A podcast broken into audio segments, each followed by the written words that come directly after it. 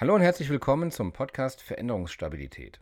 In dieser Folge beschäftigen wir uns mit dem Konzept Working Out Loud von John Stepper. Wir schauen uns an, wie in diesem Konzept Lernen und Netzwerken eine ganz lustige Symbiose eingehen und Hand in Hand gehen. Und am Ende der Episode versteht ihr hoffentlich, was Working Out Loud ist, warum es gut funktioniert, was ihr damit erreichen könntet und wie es die Lernfähigkeit eurer Organisation stärkt.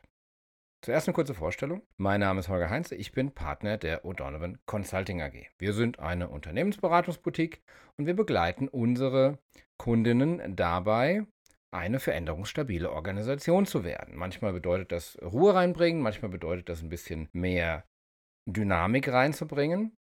Aber so oder so, wir machen Coaching, Training, Beratung, was man so macht, immer mit diesem Ziel, die Organisation so aufzustellen, dass sie naja, mit Herausforderungen umgehen kann, die wir heute teilweise noch gar nicht kennen. Wir nennen das veränderungsstabil und wir haben dafür alle Projekte unserer Vergangenheit, unserer Historie uns angeschaut. Wir haben uns aber auch ganz, ganz viele, ich sag mal, trendige Konzepte angeschaut. Ja, Scrum, Safe, Agilität, verschiedene New Work-Ansätze bis hin zu dem Disk-Modell, ähm, schnelles Denken, langsames Denken, die Neurologie der Handlungsfähigkeit, Self-Management-Ansätze, Servant Leadership und so weiter.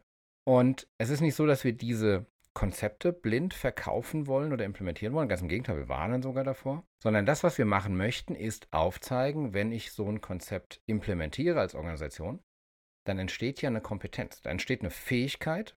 Wenn ich eine erfolgreiche Scrum-Implementierung habe, dann kann ich als Organisation danach etwas, was ich vorher nicht konnte. Wir dekonstruieren die Modelle und gucken uns an, was sind das denn für Kompetenzen, die entstehen und packen die in unser Kompetenzmodell Veränderungsstabilität. Das hat sechs Dimensionen. Dimension Nummer eins ist Umgang mit Konflikten und Mehrdeutigkeit. Dimension Nummer zwei ist der Umgang mit Verantwortung und Wirksamkeit. Die Dimension Nummer drei ist Lernen. Die Dimension Nummer vier ist Resilienz. Die Nummer fünf ist Innovation und Transformationsfähigkeit. Und die sechs ist die Fähigkeit, seine eigenen KundInnen zu verstehen und auf deren Bedürfnisse einzugehen. Heute schauen wir uns die Methode Working Out Loud mal an. Das ist eine Trendmethode. Gucken uns an, wie die funktioniert, wo die herkommt und was die uns bringt auf dem Weg, eine veränderungsstabile Organisation zu werden. Wir kennen alle das Problem erstmal des Silo-Denkens. Ja? Abteilungen und Teams sind spezialisiert, haben ihre eigenen Ziele, haben ihre eigenen Sprachen und die Kehrseite der Medaille ist Silo-Denken. Ich habe keine übergreifenden Teams, die Brücken zwischen den einzelnen Inseln werden nicht so richtig gut gebaut und äh, wir verlieren als Gesamtorganisation unheimlich viel ähm, an Reibungsverlusten, weil die Teams nicht miteinander reden oder nicht so viel miteinander reden, sich nicht so viel austauschen, wie das geht. Das zweite Problem ist, wir haben einen Lernstau. Die Menschen in der Organisation haben nicht genug Zeit zum Lernen.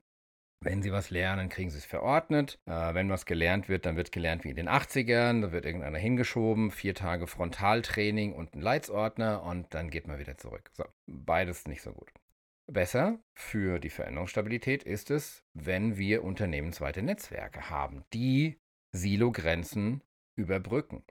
Gut für eine Organisation ist, wenn wir wirklich selbstgesteuertes Lernen möglich machen. Das ist leicht gesagt, aber gar nicht so leicht implementiert dieses selbstgesteuerte Lernen. Ne? Das Lernen ist didaktisch sehr viel sinnvoller, wenn es explorativ ist, wenn es getrieben ist. Die Motivation ist deutlich höher, aber wie, wo kriege ich das denn her? John Stepper hat dieses Working Out Loud ersonnen und das begann erstmal mit dem Ansatz, ich rede über das, was ich tue. Und witzigerweise, ähm, das, das Medium ist fast überholt heutzutage, fast, aber nur fast. Nämlich es ging über Blogs. Also das war so die Zeit, wo diese Corporate Blogs, die sich blogge im Intranet und erzähle, was ich so tue, anfing. Da, daher kommt die Methode. Interessanterweise sind diese Blogs irgendwie gefühlt auch seit zehn, zehn Jahren wieder tot. Aber jetzt kommt die Methode eben so stark. Warum ist das? Naja, ich erzähle über diese Blogs oder über irgendeine ähm, Kommunikation, wo ich hin will auf meiner Reise, auf meiner Entwicklungsreise, die ich da gerade mache. Das reißt Menschen mit. Wenn ich erzähle, was ich tue, dann denke ich anders darüber nach, was ich da gerade tue. Und vor allen Dingen, wenn ich es anderen erkläre, dann gebe ich mir mehr Mühe, ich bereite es besser auf und ich lerne besser. Und daraus ist jetzt also diese Working Out Loud Methode entstanden. Die hat erstmal fünf Grundlagen, Grund, weiß ich, Glaubenssätze, Grundregeln. Erste Grundregel ist, bau Beziehungen auf. Die zweite ist, mach dich und dein Thema sichtbar. Die dritte ist, sei großzügig mit Input, mit Kontakten, mit Ideen. Viertens ist, arbeite zielgerichtet wir würden sagen ergebnisorientiert. Und das fünfte ist, denke wachstumsorientiert. Und Wachstum wird hier ganz oft mit Lernen gleichgesetzt, was auch sehr kompatibel ist, weil so machen wir das bei der Veränderungsstabilität auch. Jetzt gibt es ein Format, die sogenannten Wall Circles, also die Working Out Loud Circles. Das ist eine Gruppe, kleine Gruppe, drei bis fünf Teilnehmer, die sich für zwölf Wochen zusammentun und sagen, wir halten die Regeln von Working Out Loud ein und wir nehmen uns ein Ziel vor pro Teilnehmer. Und dieses Ziel ist ein Entwicklungs- oder ein Lernziel. Ähm, das werden wir erreichen in der Zeit. Es wird sich jede Woche getroffen und es gibt eine feste Agenda für jede Woche. Das könnt ihr euch kostenlos alles im Internet runterladen. Das Ding heißt ähm, Working Out Loud Circle Guide. Ne? Das ist frei runterladbar. Ich gebe euch mal ein bisschen den Eindruck. Also ich treffe mich mit meinen drei bis fünf Leuten in der ersten Woche und die Überschrift ist Schärfe deine Aufmerksamkeit. Da lerne ich erstmal die Menschen in meinem Circle kennen und ich mache einen Schritt in Richtung meines Ziels, indem ich eine Liste erstelle von Beziehungen, die relevant dafür sind. Also wenn ich jetzt in diesem Circle jemanden habe, der möchte für Elise auf dem Klavier lernen und ich habe jemand anderen, der möchte gerne sein erstes Programm in Python schreiben und ich habe einen dritten, der möchte gerne ähm, einen, einen Produktpiloten starten. Dann gehen die drei jetzt hin und sagen, okay, äh, die erste Person schreibt auf, wen kenne ich, der Klavier spielen kann, der mir vielleicht was zeigen kann. Die zweite Person macht eine Liste von den Leuten, die Python können. Und die dritte Person macht äh, eine Liste von Menschen, äh, die in dieser Organisation Produktentwicklung machen zum Beispiel. Also ich gucke mir an, eine Liste von Menschen, die in Beziehung zu meinem Ziel stehen. Woche zwei ich erstelle kleine Beiträge für Menschen auf dieser Liste, um denen zu sagen, hey, ich bin übrigens dabei, hier Python zu lernen. Guck mal, ich habe mir hier äh, diese Entwicklungsumgebung installiert. Was hältst du davon? Also so kleine Sachen. In der Woche drei guckt man sich sein eigenes Zeitmanagement an und so weiter. Äh, man trifft sich also immer, erarbeitet diese Sachen und äh, macht die Lernfortschritte über Beziehungsfortschritte. Und das ist halt sehr mächtig, weil ich werde involviert. Es zahlt unheimlich auf die Veränderungsstabilität der Organisation ein, weil auf einmal ganz viele Leute miteinander reden und ganz viele, äh, es gibt ja diese, diese äh, Strong, Strong Links und Weak Links oder Strong Ties und Weak Ties. Also ich habe starke Beziehungen und ich habe schwache oder nicht existente Beziehungen. Und je mehr Beziehungen ich in meinem, in meiner Organisation habe, desto, desto stabiler ist sie. Und das heißt, wenn ich jetzt jemanden da drin habe, der will Python lernen und fängt jetzt an, auf einmal zu sagen, äh, und, und der Klavier, der, derjenige, der Klavier lernt, sagt, ich kenne zwei Python-Programmierer aus der Abteilung, ich gebe dir mal die Kontakte. Ja, sei großzügig. Dann habe ich jetzt auf einmal neue Verbindung. Ne? Ich habe einen neuen Enterhaken quasi über, meine, über meinen Silograben geworfen an der, an der Stelle. Also viel dreht sich ums Senden und ums Bekanntmachen, was man gerade tut. Die Netzwerke wachsen, die Netzwerke werden äh, stabiler, man lernt dabei, man hat Freude dabei, man äh, kriegt auch ähm, Anfeuerung dadurch, man kriegt auch Motivation das war es eigentlich schon. So, wenn ich das jetzt äh, ausrolle äh, in, in, einem Unternehmen ne, oder will das mal pilotieren, dann habe ich natürlich aber auch Gegenspieler, muss man auch klar sagen. Also erstmal muss ich gucken, habe ich denn eine Kultur des Teilens überhaupt? Also habe ich eine Kultur des Teilens oder habe ich, das ist eigentlich verbreiteter in Unternehmen, eine Angstkultur. Eine, ja, ich, was hier in unserer Abteilung abgeht, das hat die anderen nichts anzugehen, weil im Zweifelsfall wird er eh nur kritisiert oder wenn wir hier als äh, äh, nicht so perfekt dastehen, dann machen wir uns angreifbar und dann kriegen wir den schwarzen Peter für irgendwas zugeschoben. Ähm, ist das denn überhaupt direkt äh, zurechenbar auf die Arbeit? Ist das produktiv oder ist das hier Rumgespiele. Ne? Wir haben nicht viel Experimentierkulturen oft. Also ich muss erstmal kulturell da rein, aber das, äh, ganz ehrlich, das geht nur durch Anfangen und zeigen, dass es funktioniert. Aber die ersten, ersten Gegenwind da muss man, muss man aushalten. Angst vor Kritik, Angst vor Missverständnissen, Angst, sich zum Affen zu machen, ist natürlich auch ein Gegenspieler, wenn ich das ausrollen äh, will. Ja, so. Da, natürlich habe ich drei bis fünf Leute in so einer Gruppe. Das heißt, ich habe zwei bis vier Mitspielerinnen, äh, die mich auch aufrichten können. Aber ich muss auch irgendwie erstmal Erstmal mutig sein und rausgehen. Und ein spannender Effekt, der sich einstellt, ist, Führungskräfte können Angst bekommen, die Kontrolle zu verlieren. Weil sie jetzt auf einmal nicht mehr in den Meetings, insbesondere mit anderen Abteilungen dabei sind. Sie können nicht mehr die Beziehung zu anderen Abteilungen steuern. Die reden auf einmal miteinander. Ich bin nicht mit im Raum. Also wenn ich unsichere Führungskräfte habe oder wenn die Kultur stimmt, dann kann es auch sein, dass das ein Gegenspieler ist.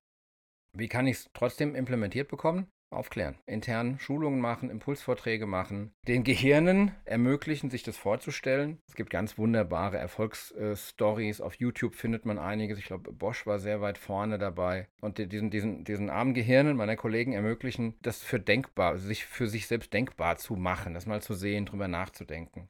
Und dann mal ein kleines Pilotteam starten, die Prinzipien anwenden, drüber reden, mit anderen drüber reden Ergebnisse produzieren, die andere mitreißen. Und dann habe ich tatsächlich eine dynamische, eine vernetzwerkte und weiter sich weiter vernetzwerkende Organisation, die über diese Working Out Loud Circles funktioniert.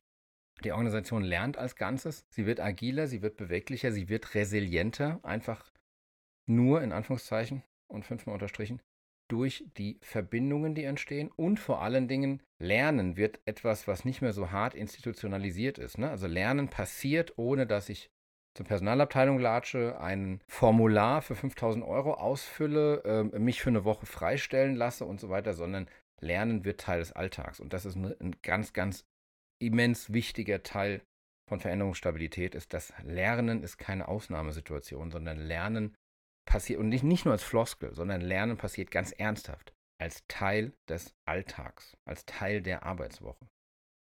Wenn ihr das mal als Experiment für euch machen wollt, fangt mal alleine an. Nehmt euch mal ein Thema vor, ladet euch den Circle Guide runter und dann arbeitet ihr mit euch selbst mal zwölf Wochen an so einem Thema. Arbeitet euch durch die Überschriften des äh, Circle Guides, ne? guckt an, be bereitet euch vor, erregt Aufmerksamkeit zu eurem Thema, werdet sichtbar, macht es zur Gewohnheit, erforscht äh, andere Beiträge und so weiter. Das kann man alleine machen. Wenn man da Lust drauf hat, kann man einmal alleine die, durch die zwölf Wochen durchgehen. Oder findet halt Mitstreiterinnen und gründet einen Circle. Ihr müsst nicht thematisch beieinander sein. Ne? Deswegen war mein Beispiel vorhin. Der eine kann äh, Schneckenzüchter werden und der andere ähm, einen vollen Lotussitz sich vornehmen. Ne? Das, äh, man hält sich in diesem Circle nur gegenseitig hoch. Im Gegenteil, wenn ich jetzt auf der Arbeit bin, dann ist es vielleicht nicht der Lotussitz, aber das kann durchaus sein, dass jemand aus dem Marketing, jemand aus der Personalabteilung und einer aus der IT da reingeht und die haben alle abteilungsspezifische Ziele. Entwicklungsziele, Wachstumsziele, Lernziele, das ist dann umso besser. Ne? Sie halten sich gegenseitig trotzdem hoch. Die müssen inhaltlich nicht beieinander sein. Und dann, und das ist vielleicht das Letzte, was ich hier sage, ist ganz wichtig, die Wahrnehmung von Lernen, das Lernen, Experimentieren und Wachstum dasselbe ist, die nimmt dann zu und das ist ganz, ganz im Kern davon, eine veränderungsstabile Organisation zu erschaffen und zu betreiben. Das war ein Stückchen Veränderungsstabilität. Das war unsere Folge zu Working Out Loud. Vielen Dank fürs Zuhören. Ähm, die Weihnachtszeit beginnt jetzt. Ich wünsche euch äh, Ruhe. Ich wünsche euch Entspannung. Ich wünsche euch Inspiration. Vielleicht kommt ihr ja jetzt in den etwas ruhigeren Tagen vor Weihnachten oder zwischen den Jahren dazu, euch mit Working Out Loud mal zu beschäftigen, mal reinzulesen. Es gibt viele Infos online oder vielleicht mit dem einen oder anderen kleinen Experiment, privat oder auf der Arbeit zu starten. Wir machen mit dem Podcast durch. Das heißt, es wird auch zwischen den Jahren und zum Beispiel zum 1. Januar eine Podcast-Folge geben. Da hat man Zeit zu hören und sich inspirieren zu lassen, hoffe ich. Ich hoffe, wir hören uns dann. Vielen Dank fürs Zuhören. Abonniert den Podcast gerne, dann kriegt ihr das auch mit. Schaut auf veränderungsstabil.de vorbei und ich freue mich wie immer über Feedback per LinkedIn und E-Mail. Vielen Dank fürs Zuhören.